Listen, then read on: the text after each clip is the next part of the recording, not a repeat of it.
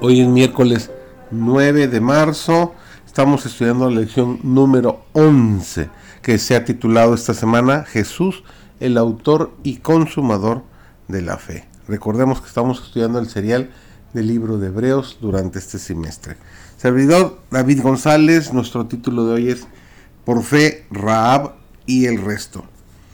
Mientras avanzaban las huestes de Israel, comprobaron que las había precedido el conocimiento de las obras poderosas del Dios de los hebreos y que algunos de entre los paganos iban aprendiendo que Él solo era el verdadero Dios.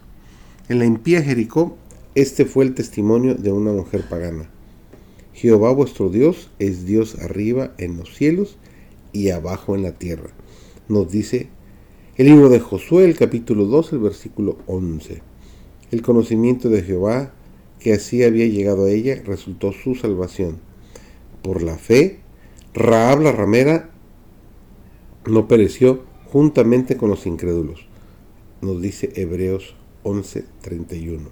Y su conversión no fue un caso aislado de la misericordia de Dios hacia los idólatras que reconocían su autoridad divina. En medio de aquella tierra, un pueblo numeroso, el de los Gabaonitas, renunció a su paganismo y uniéndose con Israel, participó en las bendiciones del pacto. Cristo vino para derribar el muro de separación, para abrir todos los departamentos de los atrios del templo, a fin de que toda alma tuviese libre acceso a Dios. Su amor es tan amplio, tan profundo y completo, que lo compenetra todo, arrebata de la influencia satánica a aquellos que fueron engañados por sus seducciones y los coloca al alcance del trono de Dios, al que rodea el arco iris de la promesa. El cristianismo no promete exención del dolor. Es necesario que a través de muchas tribulaciones entremos en el reino de Dios, nos dice Hechos 14:22. Se necesita fe, una fe confiada y vigorosa que crea que Dios no conducirá a sus hijos a ninguna tentación mayor la que pueden soportar. Lo que una fe tal tiene poder para hacer, lo dice Pablo en su carta a los hebreos.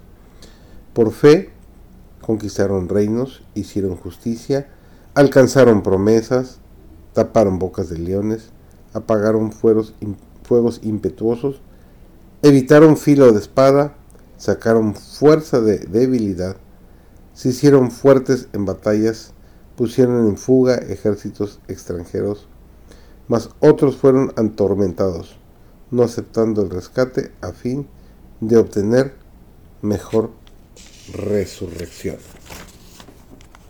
En este mundo, esos héroes de la fe fueron considerados indignos de la vida, pero en el cielo están registrados como hijos de Dios, dignos del más alto honor. Requiere sacrificio entregarnos a Dios, pero es sacrificio de lo inferior por lo superior, de lo terreno por lo espiritual, de lo perecedero por lo eterno. No desea Dios que se anule nuestra voluntad, porque solamente mediante su ejercicio podemos hacer lo que Dios quiere.